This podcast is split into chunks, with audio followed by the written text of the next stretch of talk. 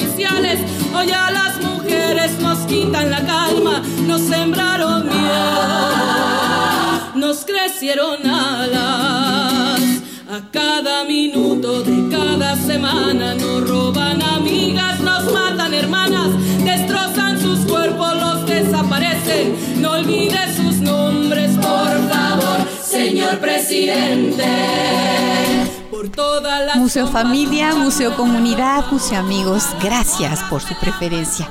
Sean muy bienvenidos a este su programa Museando Ando. Soy Verónica Müller, su dama Museos, y hoy más que nunca somos y estamos México enlazando museos con personas e historias, con todas sus pasiones y sentimientos. Y ya verán qué programa vamos a tener hoy. Eh, fíjense que hoy conmemoramos, bueno, fue el día 8, para ser más preciso, el Día Internacional de la Mujer, que fue el 8 de marzo, pero dije hoy porque me emocioné demasiado. Y vamos a dar la identificación de la estación. Nos escuchan por internet para todo el mundo www.radioformula.com.mx, Museando Ando en Vivo, por el 104.1 de FM y 1500 de AM, multilínea 5166 3404 abriendo la conversación. Gracias, Grupo Fórmula. Transmitimos en vivo por Facebook Live, Museando Ando Oficial, Facebook, YouTube, Instagram, Spotify, Twitter. Estamos como Museando Ando Oficial y un adicional arroba la dama museos correo museosando arroba gmail.com. Mi gratitud al gran apoyo de mi museo equipo, Sai, Lili, Jesús Alberto, Marshall, Aarón, Lucero y Luis. Muchos saludos a Tabata Jalil, a Fabiola Hernández Hernández González, a Héctor Berber Olvera, a la señora que amablemente me saludó y entrevisté en la entrega de la Presea Gran Mujer de México 2020. Y disculpe por el ruido, no registré su nombre. A nuestros museo escuchas, museo seguidores en todas sus modalidades. A las familias de nuestras invitadas de hoy que ahorita se las voy a decir. Y pues quiero decirles un dato histórico. Día Internacional de la Mujer. El incendio de una fábrica de camisas en Nueva York. En este murieron 146 mujeres. Este evento fue el parteaguas que detonó la lucha por los derechos de la mujer. Las Naciones Unidas en 1975 declararon Día Internacional de la Mujer el 8 de marzo dos años más tarde, Día Internacional de la Mujer y la Paz Internacional. O sea que han pasado justamente 45 años reivindicando los derechos de la mujer. Y les voy a empezar a dar la bienvenida a las invitadas y nos vamos a ir a corte y continuamos con las que me falten. Del Comité Genocidio, ni perdón ni olvido, nuestra querida y ya amiga de casa, Nacha Rodríguez. Bienvenida, Nacha. Buenas tardes o noches ya. Muy bien. Realizando su tesis de la carrera de Ciencias Políticas, Dolifet Antunes también está dedicada a la danza contemporánea. Bienvenida, Dolifet. Gracias, Vero. Gracias a todas. Eh, la cantautora Amelia Escalante, bienvenida. Muy buenas noches. Eh, del Consejo Mexicano de Neurociencias, psicoterapeuta, docente de la UNAM y de la Universidad eh, Humanitas, Alicia Ortiz y enseguida regresamos. Gritamos por mujeres y sus hombres que caminan a la paz.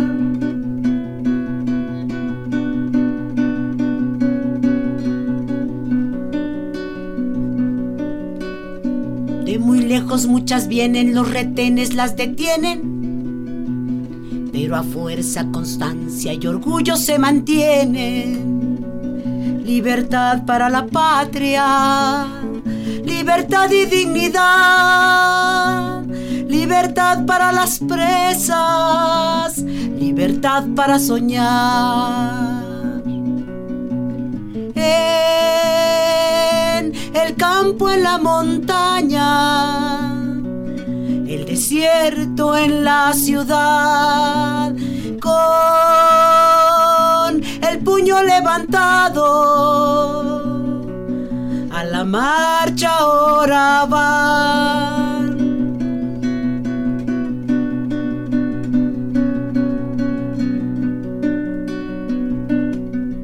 Bravo. Niñas jóvenes y viejas de toda clase social. Muchísimas gracias, muchísimas gracias. Estamos escuchando a Amelia Escalante, cantautora. Eh, su especialidad son este tipo de, de, música que nos invita a la reflexión, eh, a la controversia, ¿por qué no? Estábamos diciendo de Alicia Ortiz, que es psicoterapeuta y docente de la UNAM y de la Universidad Humanitas. Bienvenida también. Muchas gracias y Miriam Estrada, eh, consejera universitaria. No, ella es consejera académica de la Facultad de Derecho y abogada feminista. Miriam, noches, bienvenida. gracias. Muchísimas Gracias. Bueno, pues una museonota. Eh, amigos, tomando las debidas precauciones por el evento del coronavirus, les comparto, hay 50 museos virtuales que se pueden visitar gratis sin salir de sus casas. ¿Esto qué quiere decir? ¿En qué página lo vamos a ver? Ah, pues ni más ni menos, estuve investigando y es 5 P Right. Se los voy a deletrear. S I N C O P Y R I G H T.com. 5 sin copyright.com. En el foco 40 H de Mauleón y, y la chica X Urrutia arroba eh, eh, tienen un un programa grabado que se llama Museo Frida Kahlo de Coyoacán. ¿Y por qué escogí a, este? Porque mi amiga, la directora Hilda Trujillo, nos hace un recorrido virtual, así es que no hay pretexto de que no voy a los museos y estoy en, en casita ahí recluida. Y también eh, tenemos a https dos puntos, diagonal, diagonal, art, culture.google.com, diagonal, partner diagonal museo guion casa del mendrugo. En nuestras redes sociales durante toda la semana ustedes encuentran la oferta cultural, consúltenla, es para ustedes. Y vamos a comenzar. El punto medular de este programa es la violencia. Yo me declaro gandiana de Gandhi. Yo la no violencia estoy a favor de ella. Habrá quien no esté de acuerdo conmigo y todos tenemos el derecho de expresarnos, estamos de acuerdo. Pero Miriam, tú como abogada feminista de la UNAM, atendiendo ni más ni menos que a 30 casos de víctimas de violencia y brindando apoyo, asesoría interna y externa, platícanos del apoyo que brindas a mujeres violentadas. Y algo muy importante, si hay alguna mujer en este momento que nos esté escuchando, que se sienta agredida, que tenga miedo y que no sepa a quién acudir, te suplico por favor que nos digas si es posible contactarte, Miriam. Ok, eh, pues muchas gracias por este espacio. Este es un gusto compartirlo con todas ustedes. Pues bueno, eh, justo yo pertenezco a un proyecto que surge ya hace bastante eh, tiempo, que es la Brigada Jurídica Feminista. Ese es un espacio que creamos eh, estudiantes, egresadas, eh, tesistas de la Facultad de Derecho, que eh, intentamos aplicar el uso del derecho contrahegemónico, es decir, pues antipatriarcal, ¿no? Que nos ayude a poder defender los derechos de las mujeres, eh, a visibilizar la violencia eh, contra nosotras y sobre todo, pues eh, apoyar a las víctimas, ¿no? Que muchas veces pues se tienen invisibilizadas. Y en ese sentido, pues nosotras justo pues somos abogadas, especialistas en la materia, que ahorita estamos con el pues el contexto, ¿no? De, de bastantes movilizaciones, no solo en la universidad, sino también en otros espacios, este, y a nivel nacional, pues estamos dando acompañamiento, asesoría jurídica a eh, compañeras, eh, a colegas, a estudiantes de pues eh, nivel bachillerato, de nivel licenciatura y también de nivel posgrado en, la universidad, con la intención de que conozcan cuáles son sus derechos, que reconozcan y que identifiquen cuáles son los tipos, las modalidades de violencia, que puedan lograr justo empoderarse, ¿no? A través de sus mismos procesos de seguimiento y sobre todo, pues, apoyarlas para que ellas puedan acceder a la justicia, ¿no? Que es un derecho mínimo, ¿no? Que se nos tiene que garantizar por medio de las autoridades, pues, universitarias y también del Estado mexicano. Entonces, eh, estamos acompañando, eh, como bien lo comentas, eh, bastantes casos con la intención de, desde el inicio, darles la orientación, el primer contacto, acompañarlas, explicarles todo el proceso administrativo interno de la universidad y si así lo requieren, lo necesitan de acuerdo a cada caso concreto, pues se les orienta y se les acompaña pues en instancias fuera de la universidad, ¿no? En, el tema de pues de los delitos, ¿no? Cuando se está ante uno de estos y algunos también en tema de violencia familiar. Eh, y eh, diferentes eh, ámbitos, ¿no? Sí, es, es que no es concebible que dentro del seno familiar haya este tipo de violencias, querida Miriam. Es algo que yo no digiero todavía, porque se supone que es en donde nos sentimos protegidas, que estamos ahí salvaguardando nuestra vida y a veces no sucede nada de eso. Por eso dije al principio, si alguna de ustedes siente miedo, por favor, no se queden ya más calladas. Busquen discretamente cómo contactarte. ¿Cómo nos contactamos contigo? Eh, pueden eh, enviarnos algún mensaje eh, a través de nuestra página de Facebook, que es Brigada Jurídica Feminista UNAM. Así nos pueden encontrar. Ahí este, ustedes háganos saber ¿no? la necesidad del, del, apoyo y nosotras con gusto nos comunicamos, ya sea vía telefónica, agendamos alguna cita presencial o alguna, algún método que permita apoyarlas de esta forma. Por favor, mujeres, no estamos solas ya basta. Y es el momento justo de preguntarle a mi querida Alicia, eh, que tú eres experta en neurociencias, en muchas cosas más y en derechos humanos, ¿qué es lo que le pasa a un ser humano? Porque también hay mujeres violentas que violentan a otra mujer, que quede muy claro. ¿Qué es lo que pasa en nuestro cerebro, por favor? Mira, creo que es importante, Vero, eh, hacer una diferencia entre lo que es la agresión y lo que es la violencia, ¿sí?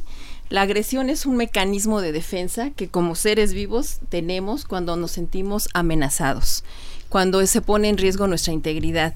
Sin embargo, la violencia es una construcción social. La violencia es algo que ejerce el ser humano porque es el único capaz de matar a otra persona, de destruirla, por razones que no tienen que ver con poner en riesgo su propia integridad, su propia existencia.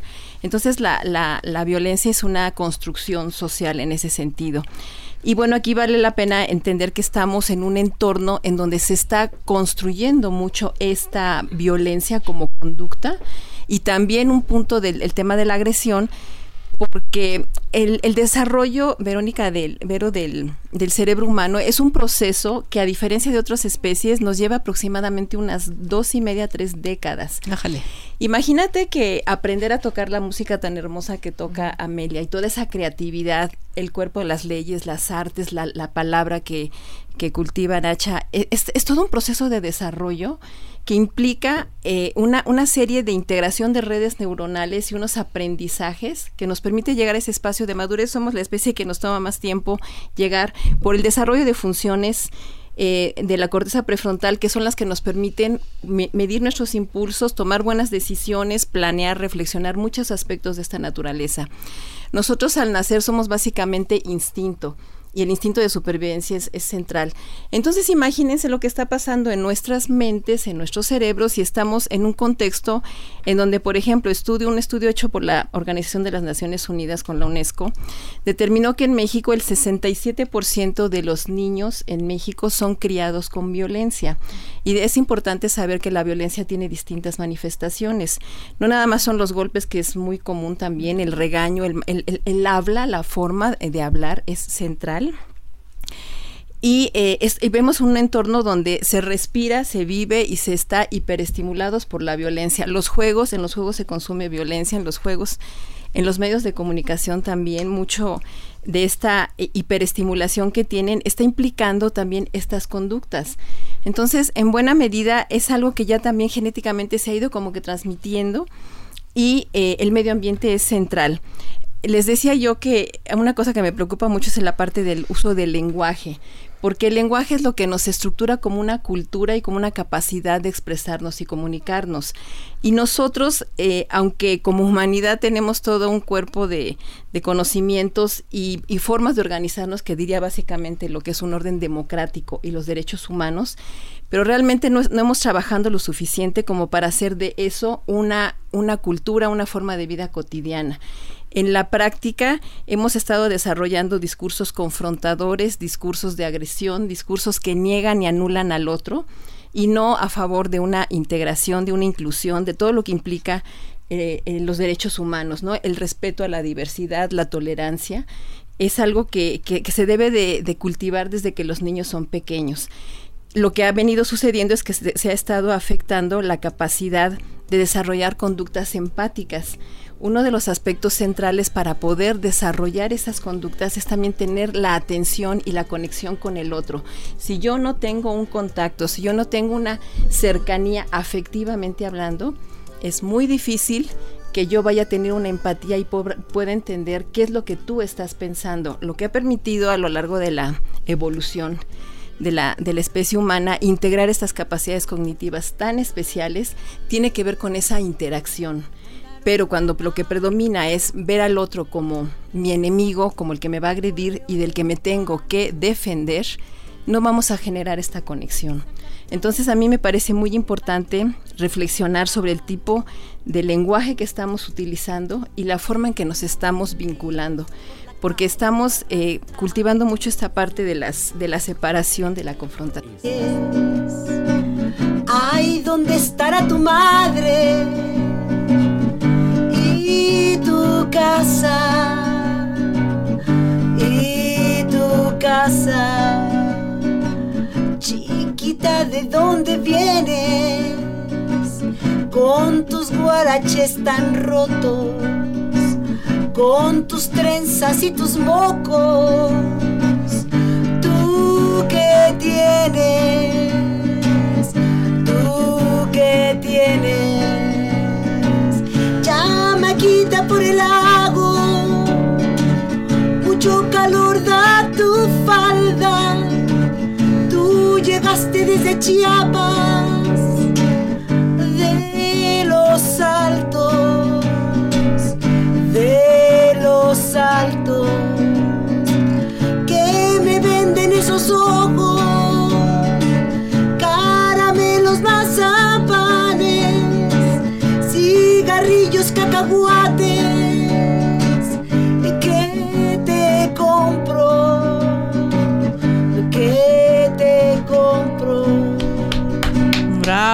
darnos estas pinceladitas, porque el tiempo nos come.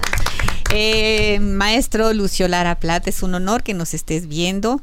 Eh, Verónica Lucero, eh, Maru Ramírez, doctora, qué gusto. Blanca Ortiz y F. Margarita Lira, muchísimas gracias. Querida Nacha, tú eres de casa. Tienes 51 años en pie de lucha. Platícanos tu historia para las personas, las nuevas generaciones que no saben quién es la Nacha Rodríguez. Yo te vuelvo a preguntar, como hace varios programas, ¿quién es la Nacha Rodríguez? Bueno, como decía mi compañera Amelia, la cual aprecio muchísimo y después de estas canciones me motiva muchísimo. Soy una mujer mexicana, también, si no de pueblo, casi me yo crecí en un pueblo Tasco Guerrero. Mi infancia fue hermosísima con mi padre, mi madre, pero yo era Ana Ignacia Rodríguez Márquez, una muchacha de clase media alta, bien nacida, que nunca en mi vida me imaginé que yo tuviera que llegar a ser lo que ahora soy, ¿no? Que ahora yo me considero y así me nombro y la gente me conoce así, como la Nacha. Me convertí en la Nacha ¿por qué? Porque el mismo gobierno, el mismo sistema me puso un alias. Un alias para reconocerme como una mujer violenta, matona, asesina, junto con Roberta Bendaño Martínez, que está aquí presente, la tita. Y así fue como nos pudieron meter a una prisión de presas comunes, de las cuales nos hemos encargado a las mujeres que salimos de ahí de hablar de ello, porque antes no se hablaba. Nosotros fuimos víctimas, hemos sido víctimas de discriminación. A pesar de haber sido luchadoras y de estar padeciendo la misma prisión que los hombres, pero en Santa Marta Catitla, nunca se nos tomó en cuenta. O sea, éramos, como decían, unos cuantos bichos en un lote baldío en el kilómetro 16 y medio de la carretera Puebla, la cárcel de mujeres, que yo no conocía antes, y que cuando me asomaba por la ventana veía yo solo la carretera y el lote baldío y decía, bueno, ¿yo qué estoy haciendo aquí? Ni conozco ese espacio. No sabía que ahí estaba la cárcel. Pero bueno, ahora ya soy la Nacha y como tal sigo actuando. Llevo 51 años de ser activista. Quien me conoce y quien no me conoce que ha oído mi historia porque circula en las redes y en los libros y en documentales que ha habido, saben que soy una mujer activista, que no he dejado de serlo y que formando parte del Comité 68, ni perdón ni olvido, nosotros no perdonamos. ¿Por qué? Porque lo que hicieron fue un genocidio. Y yo fui víctima. Y yo fui testigo ahí de lo que sucedió ese 2 de octubre pero no me quedé con el llanto y el lamento, sino que yo cuando sobrevivo el 3 de octubre me pregunto y digo, ¿para qué sobreviví? ¿Por qué me quedé? Pues para esto. Este tipo de programas, el tipo de presentaciones que yo hago dentro de la República y fuera del país, es para eso, para señalar a los culpables de ese, genocidio que se me cometió el 2 de octubre. Ahora sigo luchando y estuvimos el 8 en la marcha. Fuimos testigos de varias cosas.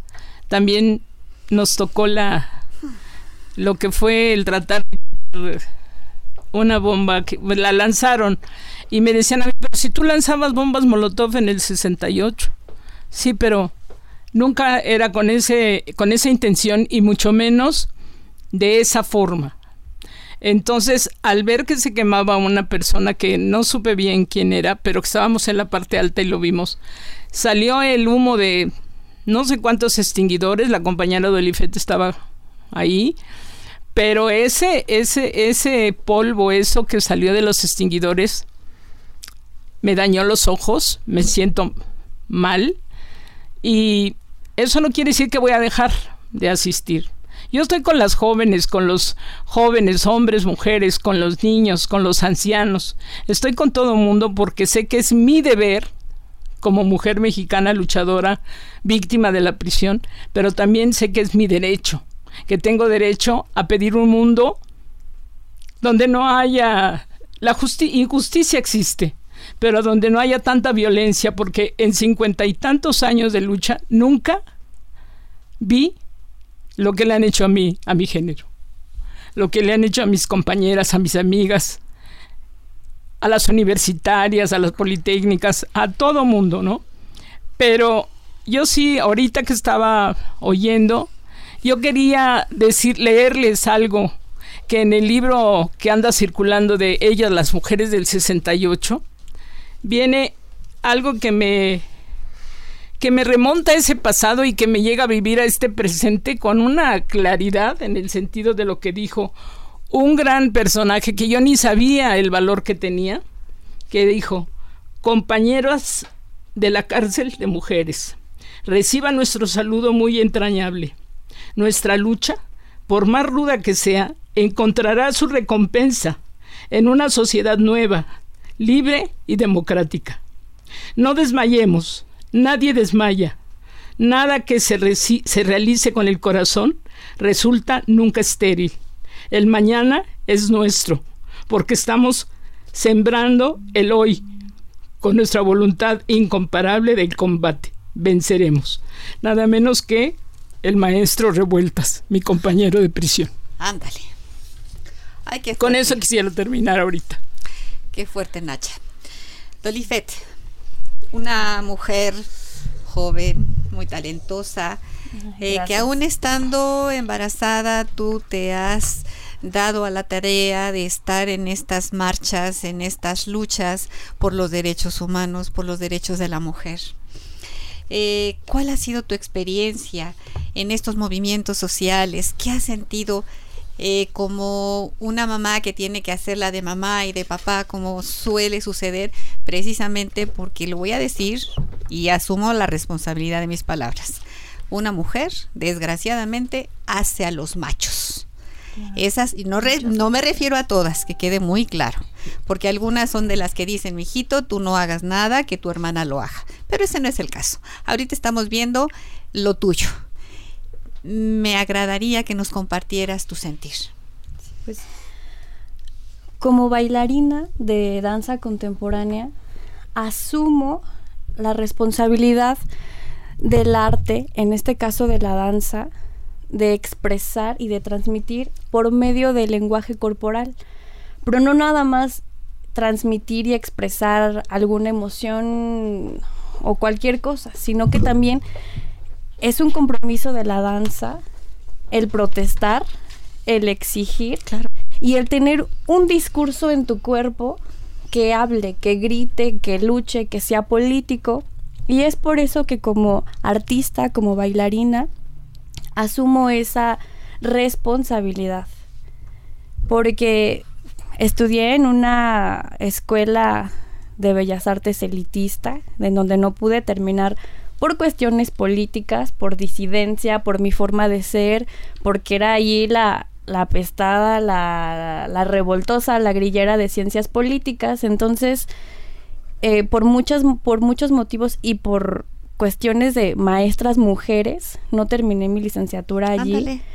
Pero yo dije, yo no bailo con un papel, ¿no? Yo bailo con mi cuerpo, con mis ideas, con mis ancestras y algo que agradezco de esa escuela es que una profesora nos decía, cuando nosotras bailamos, se levantan a bailar todas nuestras generaciones, nuestros ancestros.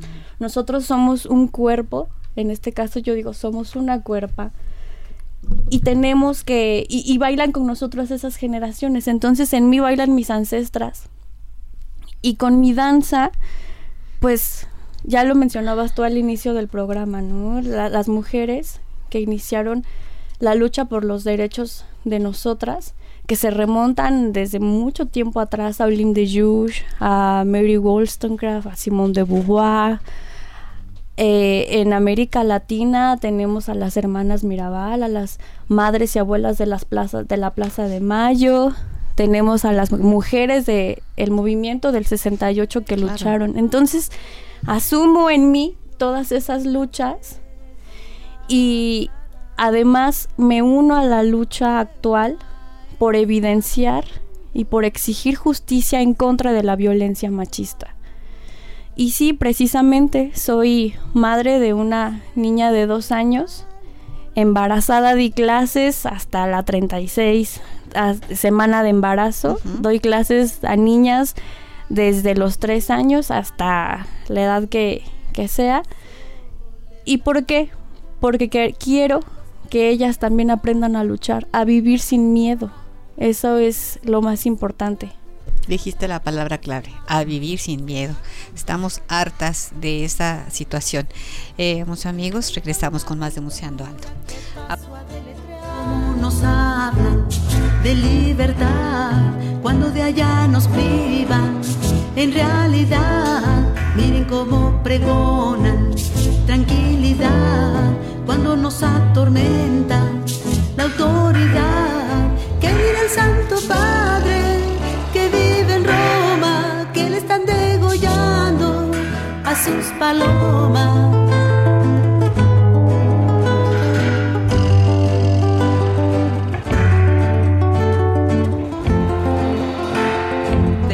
plantes que, que no, no, no, no, tengas esa atención de estar pendiente, de tener una comunicación eh, todas esas cosas, eh, Vero, son, son fundamentales, o sea, generar nuevas formas de diálogo, de comunicación, en donde seamos muy cuidadosos del tipo de mensaje que estamos manejando. Eh, les voy a decir por qué están escuchando esto al aire, en radio, porque aprovechamos nuestro tiempo de, de, los comerciales para hacer comentarios aquí que yo les he dicho generosamente en, Facebook Live que eh, lo repitamos a veces para no quedarnos en corto.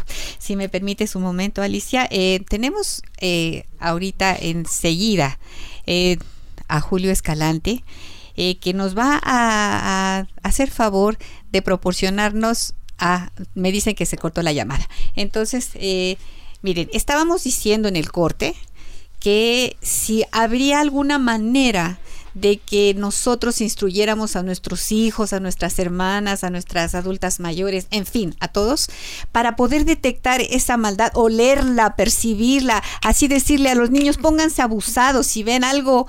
¿Se acuerdan aquellas campañas que estaban tan, tan buenas? Mucho ojo, pues repitámoslo nosotros. a ver, Alicia, por favor. porque y luego voy contigo, Miriam. Que un factor central de eh, para, eh, las personas eh, también que nos afecta es es la sorpresa, o sea, no los asaltos, los abusos, todos es te caen de sorpresa, ¿no?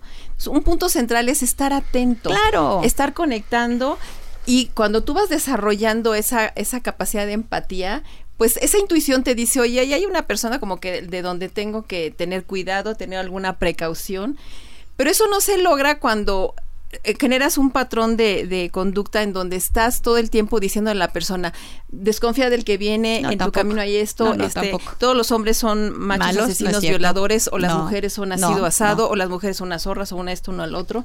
Entonces tú generas ya una forma y una, y una perspectiva, una identidad en donde no vas a poder conectar con esa persona. O sea, decirle, tú tienes, tú eres la gente, tú puedes confiar en la gente, pero tienes que estar muy atento y que no te hagan de sorpresa. Por ejemplo, miren, algo sospechoso que yo les he dicho a mis nietos. Si ven a un coche que no tiene razón de ser, estar estacionado en una calle, o quieren enseñar los genitales, o los pueden jalar, o yo les hablo así como se los estoy diciendo ahorita, para que estén alertos, que no volteen. Atentos, atentos, ya no más podemos andar papaloteando, ni siquiera con el celular caminando, por el amor de Dios, somos presa fácil para cualquier malandrina o malandrina.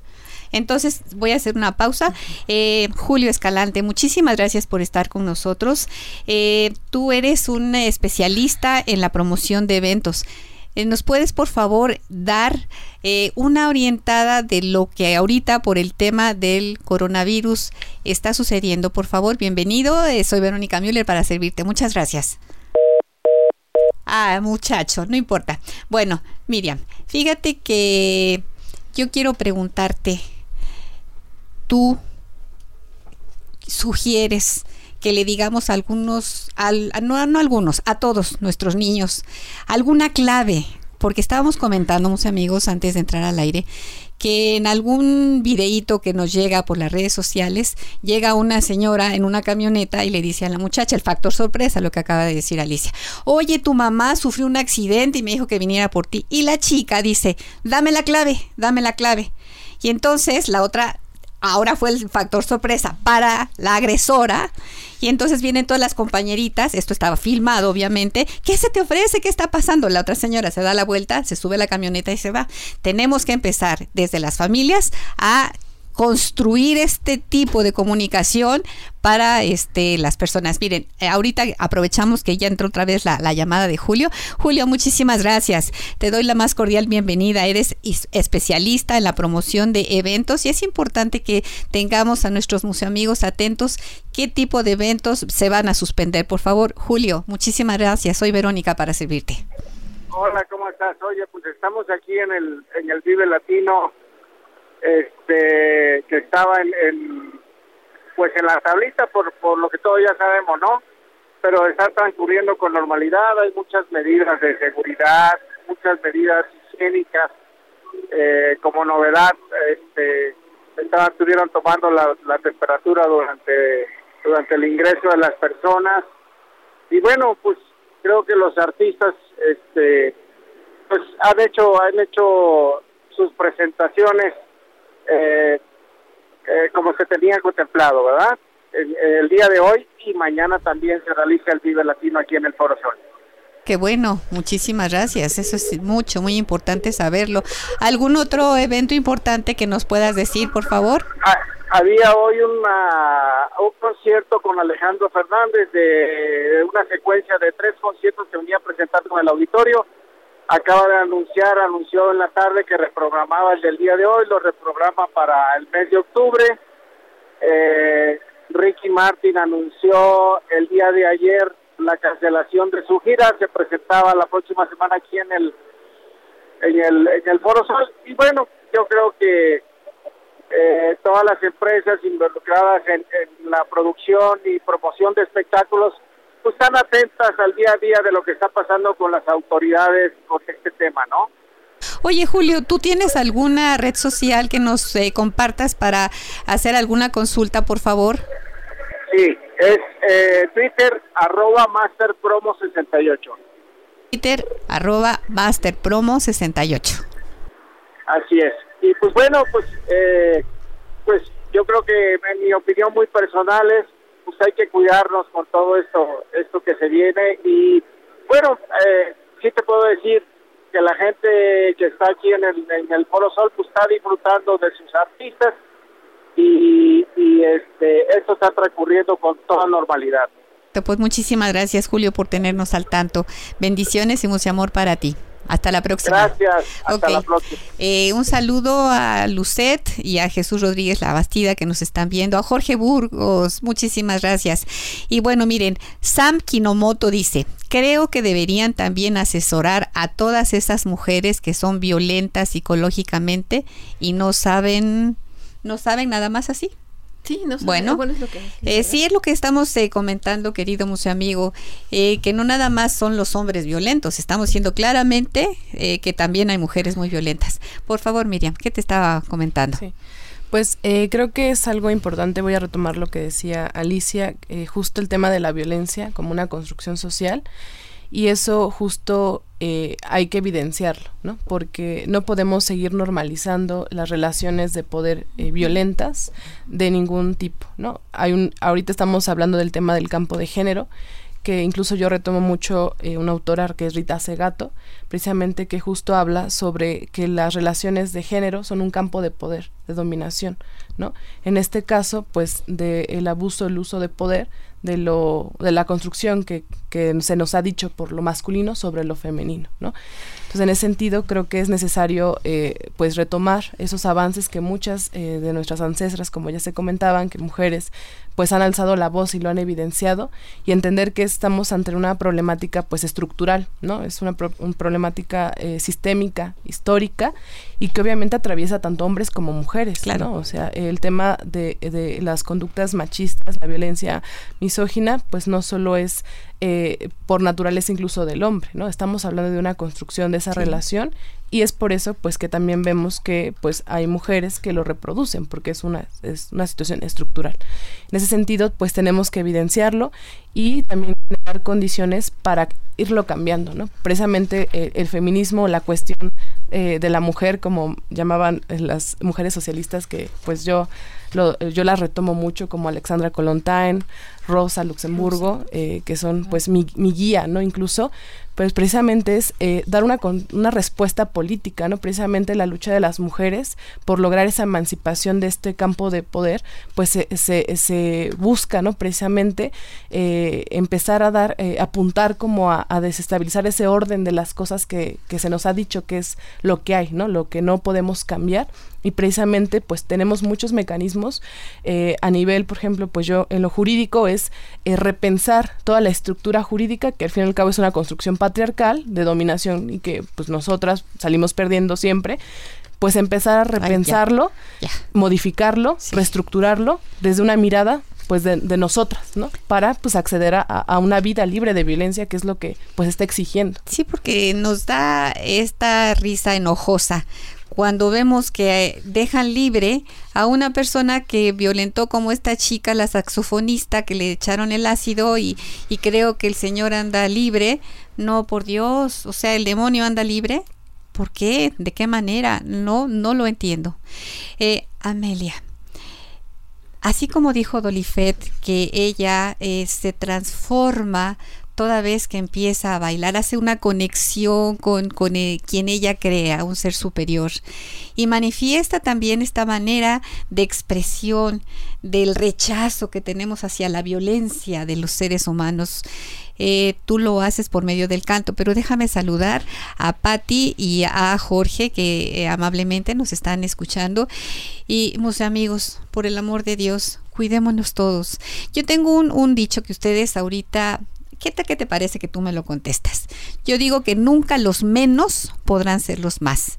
Si los que hacen las estadísticas dicen que son 3 millones de delincuentes, somos 12, por Dios. Nunca 3 va a ser mayor que 12. Si los 12 hacemos un frente común, pero de esta manera no de agarrarnos así de la mano, conscientemente, como poner esto en cada familia, esto que es las claves para comunicarnos unos con otros y que nada más esta familia lo sepa, porque el factor sorpresa, como bien lo dijo Alicia, es el que siempre va a ganar porque andamos papaloteando, no más. Eh, ¿Cómo es que tú te inspiras para, para escribir, Amelia? a, lo que me, dices, eh, mira, yo creo que efectivamente la, la situación social en México es muy delicada, la violencia, se ha desbordado, yo siempre les digo, somos más los buenos. En eso coincido contigo. Somos mucho más los buenos. ¿Qué es la qué hace la diferencia? La diferencia la hace las acciones que vamos a tomar ante una circunstancia. Por ejemplo, ahorita el coronavirus. Ándale.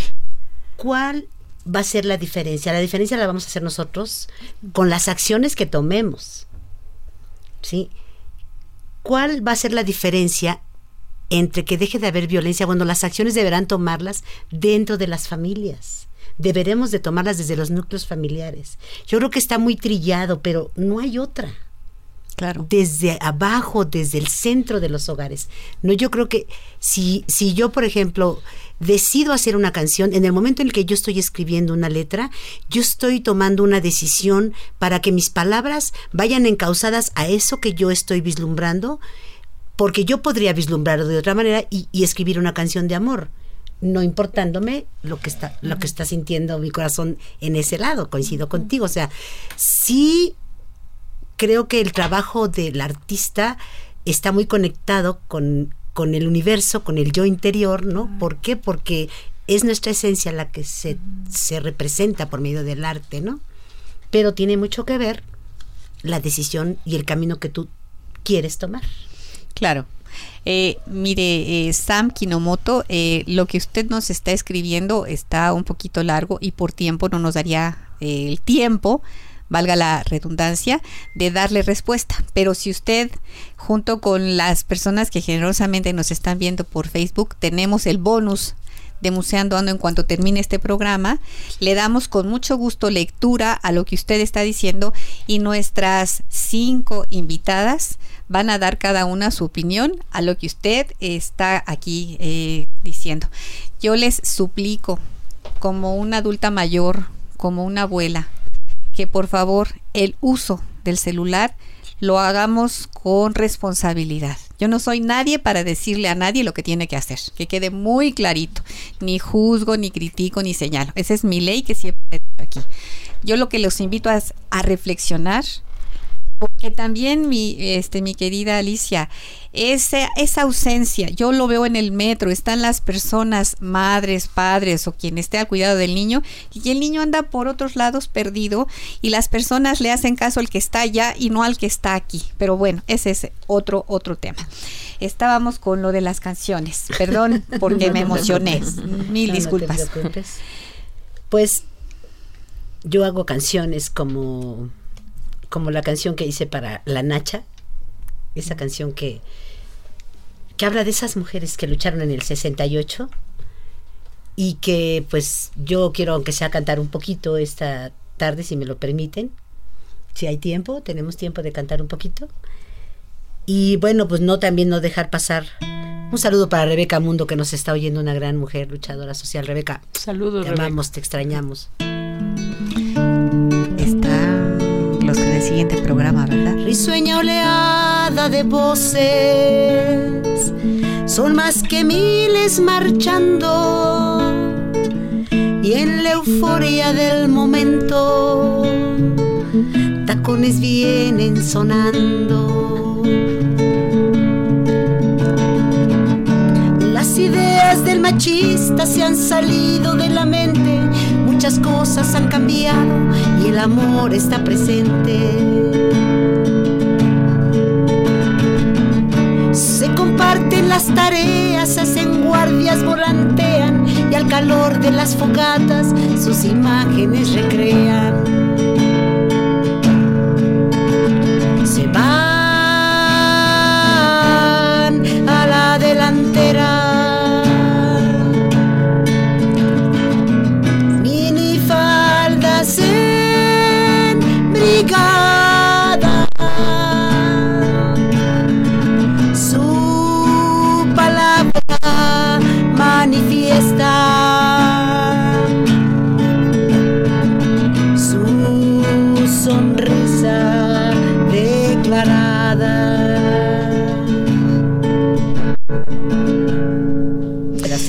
Muchísimas gracias. Estamos por despedir el programa. Con una palabra, despídanse por favor, o una frase corta eh, con las personas que generosamente nos están viendo. Miriam, Eh, pues y hay das que- tus redes sociales, por favor. pues hay que seguir luchando de forma organizada, combativa y pues aquí estamos nosotras para generar redes de apoyo y pues tirar al patriarcado. Mujeres, somos todas unidas con plumas, somos un gran círculo. Amémonos, denos, denos las manos nosotras, a nosotras. Alicia. Gracias. Yo, eh, yo abogo porque, porque construyamos un nuevo diálogo, un diálogo armónico, pacífico, donde se construyan nuevas masculinidades, nuevas formas de eh, relacionarnos, pero escuchándonos, atendiéndonos, respetándonos, amándonos, integrándonos. Por Creo que somos capaces y para eso estima- fuimos hechos como especie. Claro. Eh, Nacha. Nacha. Bueno, pues yo